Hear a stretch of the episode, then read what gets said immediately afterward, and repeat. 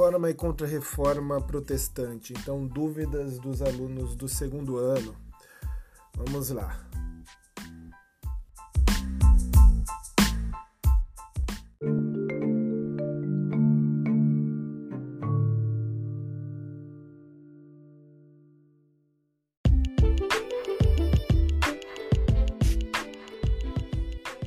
Aqui tem uma pergunta: quais as consequências da contra-reforma? Bom, a contra-reforma, ela de certa forma vai moralizar um pouco a estrutura da Igreja Católica no sentido de que uh, ocupar cargos dentro da, da igreja agora passa a depender de estudo, de dedicação, né? Então a venda de cargos ali ela foi é, proibida, tá? Uh, outro ponto interessante é que você vai ter ali com uma a criação da companhia né, de Jesus, no caso a Ordem dos Jesuítas, a gente tem ali uma função da igreja, principalmente na ação ali junto ao encontro com povos da América. Então a igreja vai ter uma função ali é, que ora vai ser benéfica, ora maléfica, mas ela vai estar nesse primeiro contato com os povos americanos, né? E vai fomentar a catequese dos indígenas, tá? E influenciar, obviamente, na formação religiosa da América. Né? Então a gente tem aí uma América onde predomina o cristianismo. Outro ponto da contra-reforma vai ser uma agressividade devido ao Tribunal do Santo Ofício, né, a Inquisição, que vai perseguir ali qualquer pensamento divergente da igreja né, e vai punir severamente durante um, um bom período. Tá? Basicamente, essas são as consequências aí da contra-reforma. Outra questão aqui do mesmo aluno é sobre o efeito da reforma protestante sobre a educação nas universidades. Então é o seguinte, vamos pensar, a gente está falando do século XVI, uh, praticamente universidades estão surgindo né, dentro desse período. Uh, o que a gente pode falar da reforma protestante é que quando ela propõe que a alfabetização, né, então a leitura da Bíblia, ela é importante para que você adquira ali o conhecimento das escrituras, é, é uma religião, né? É uma reforma que ela propõe ali a educação. E quando você tem a religião pedindo a educação, colocando a alfabetização como um ponto importante para você entender né, as escrituras sagradas, então você tem aí o protestantismo potencializando, né, catalisando a criação de escolas e universidades. Tá? Então, a reforma protestante ela vai potencializar a criação de universidades, tá? a criação de escolas também, tá certo? Então, ela vai potencializar a educação popular.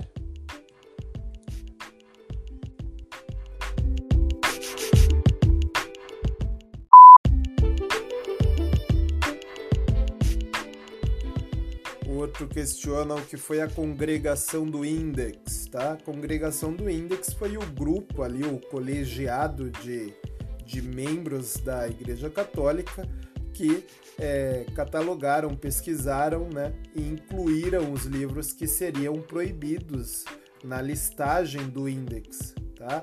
Então, basicamente é a reunião ali de membros da igreja que compilaram, né, o Index Prohibitorium, que era o, a listagem de livros que não deveriam ser lidos, tá? A listagem de livros proibidos.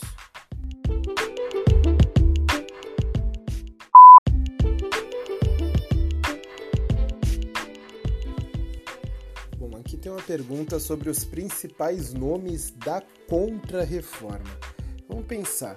É, se na reforma protestante a gente teve como principais nomes o Martinho Lutero né, e o João Calvino, que foram os líderes aí na reforma protestante, Dentro da Contra-Reforma, a gente não tem aí, é, não pode destacar necessariamente grandes lideranças. Por quê?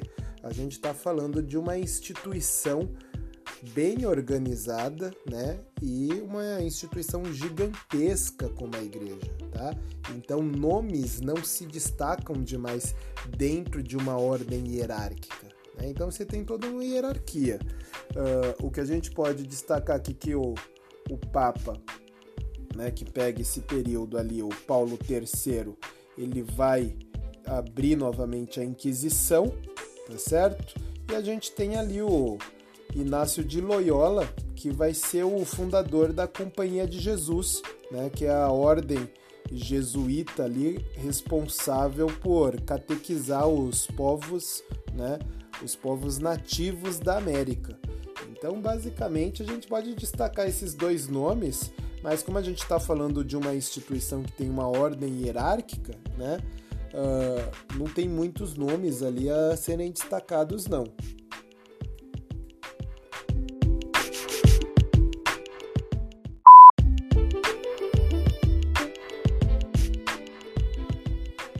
O aluno questiona se as pessoas eram passivas quando percebiam abuso de poder da igreja, né? Ou se elas tinham medo de se manifestar. É um pouco de tudo, tá? Então, como a igreja era muito poderosa, obviamente era arriscado, você era punido se você se manifestasse publicamente contra os abusos de algumas autoridades. Mas haviam aqueles que, ou por coragem, né, ou por muitas vezes uma valentia imprudente, faziam declarações públicas, né, faziam enfrentamento aberto né, e criticavam abertamente a igreja, mas nunca terminavam bem, tá?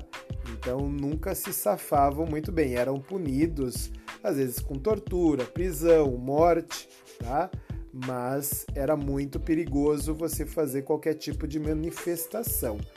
Então vamos pensar que a gente está num estado ali, em um período onde você tem a religião, né, como religião obrigatória, religião de Estado.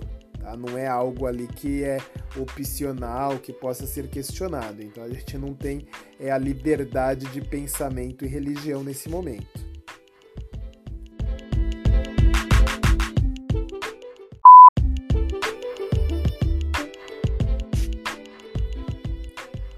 Aluno questiona o que deu errado no protestantismo.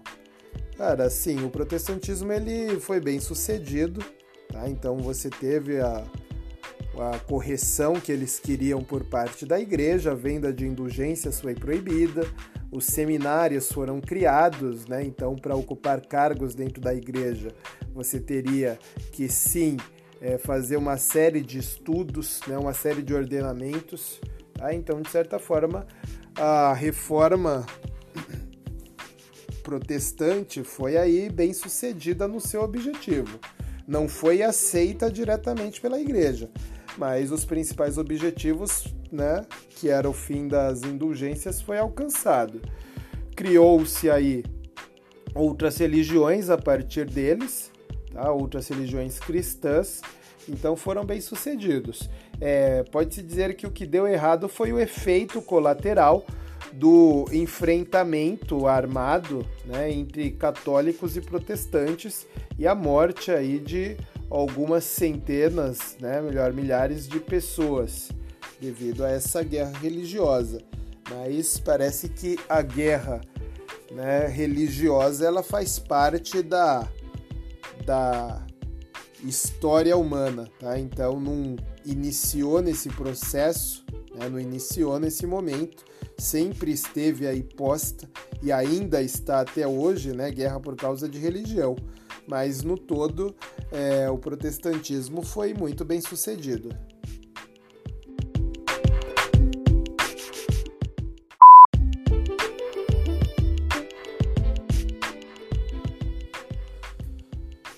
Aqui uma aluna questiona né, se na necessidade da convocação de um concílio, que é uma reunião cristã, para que a Igreja Católica pudesse ter uma reforma né, se caracterizando por rever aspectos espirituais e administrativos, todos os presentes ali se estavam de acordo com tudo isso.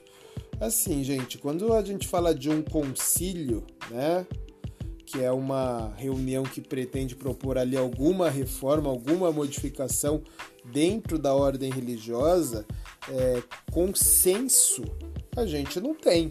Né? Nem todo mundo ali dentro pensa igual. Então você reúne um corpo de pessoas para que haja ali dentro o debate de múltiplas ideias e aí sim, desse debate você vai tirar uma medida única, né? Você vai procurar o consenso.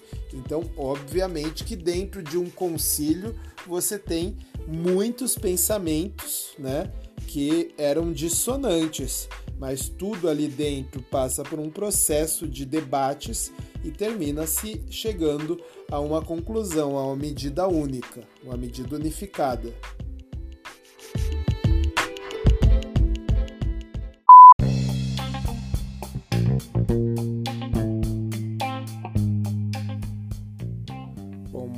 Que me perguntam como a reforma contribuiu para o pensamento moderno. Tá?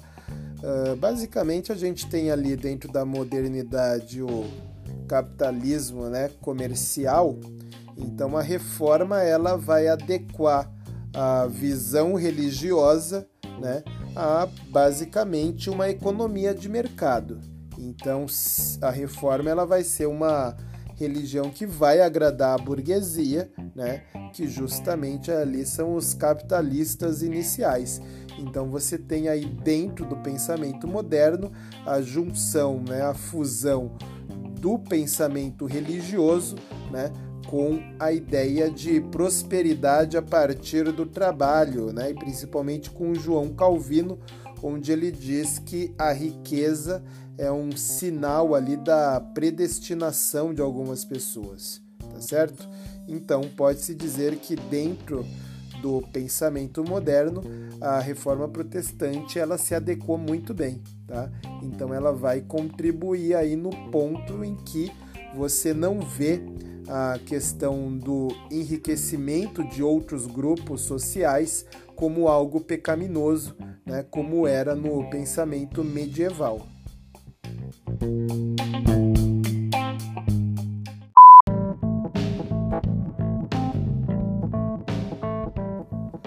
Um aluno questiona para onde que o dinheiro das indulgências. Bom, galera, o objetivo inicial era arrecadar o dinheiro para a construção da Basílica de São Pedro, tá? Mas obviamente que como é um processo que ele é ilegal, ele não é previsto ali nas escrituras, então esse dinheiro ele se perdia dentro da corrupção, tá?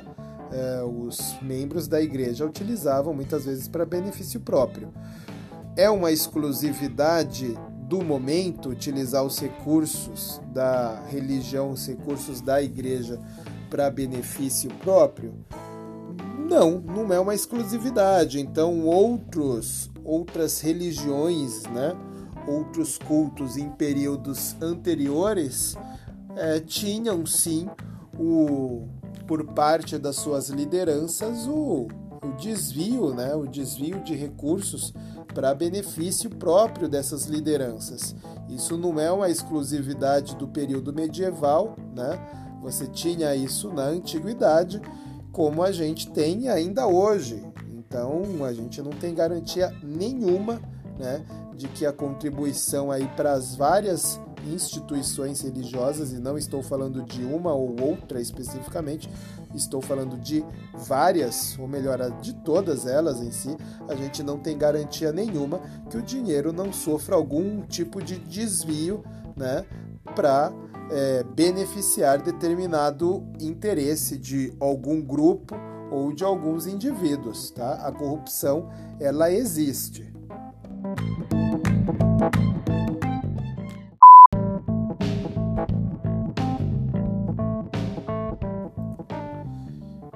Aqui questionam como Lutero conseguiu apoio de religiosos e governantes. Então é o seguinte: apoio de governantes é, não foi de todos, obviamente, apoio de alguns governantes que compreenderam a proposta e acreditavam nela, e mais principalmente apoio daqueles governantes que queriam reduzir o poder do Papa dentro dos seus territórios. Tá? Então você tem isso. É, e o apoio religioso é, vai justamente é, ocorrer em cima daqueles que já questionavam a igreja, tá? que também não eram todos. Então, é, o que eu posso dizer é que não existe unanimidade nessa ruptura, tá? Então, uh, o apoio ali ele foi parcial, não foi total. Se fosse total, a Igreja é, Católica teria sido extinta naquele momento.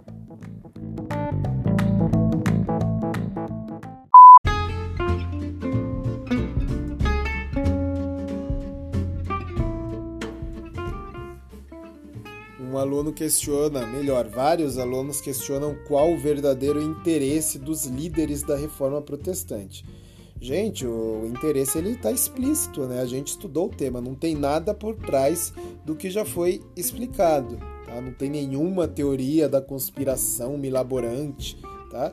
Então, basicamente, o que eles queriam era o fim da venda de indulgências num primeiro momento, né? O fim da venda de cargos, tá certo? Uh, o que eles queriam basicamente e conseguiram mais tarde a tradução né, da Bíblia para vários idiomas, tá? Então a proposta dos protestantes era uma reforma da igreja que eles conseguiram de uma forma até mesmo indireta, tá? Então não tem nenhuma teoria da conspiração por trás aí da reforma protestante não, tá? Então o que eles queriam já foi bem explicitado.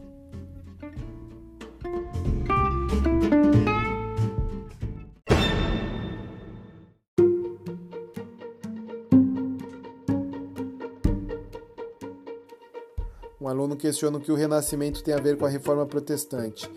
É bastante simples. Se no renascimento você tem a retomada do pensamento científico, a reabertura do comércio, né? o desenvolvimento do pré-capitalismo tá? e o surgimento da classe burguesa, que é a classe né? rival da nobreza e uma classe que surge devido ao capitalismo comercial, o protestantismo, quando ele vem e diz que o enriquecimento a partir do trabalho ele é justo, benéfico e deve ser bem visto, né? Então você tem uma religião que ela está adequada à nova filosofia do momento, né? ela está adequada a esse capitalismo que nasce. E é também uma religião que ela vai pregar que através da educação você deve né, interpretar as escrituras. Então, obviamente, né, a ligação com o renascimento é que alfabetização e ciência né, são algo que são alfabetização e ciência são intimamente ligados, tá? Então, uma coisa depende da outra, tá certo? Então, essa é a principal ligação do Renascimento com a Reforma Protestante.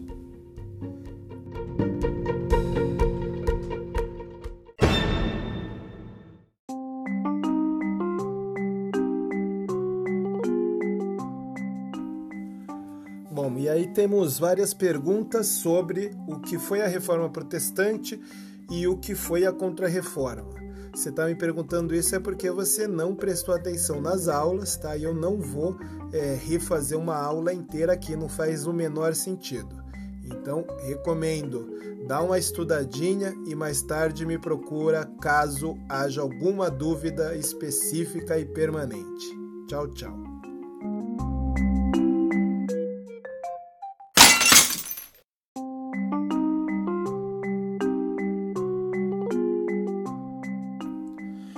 Pessoal, então está finalizada a sessão Tira Dúvidas deste conteúdo, tá? Então até a próxima.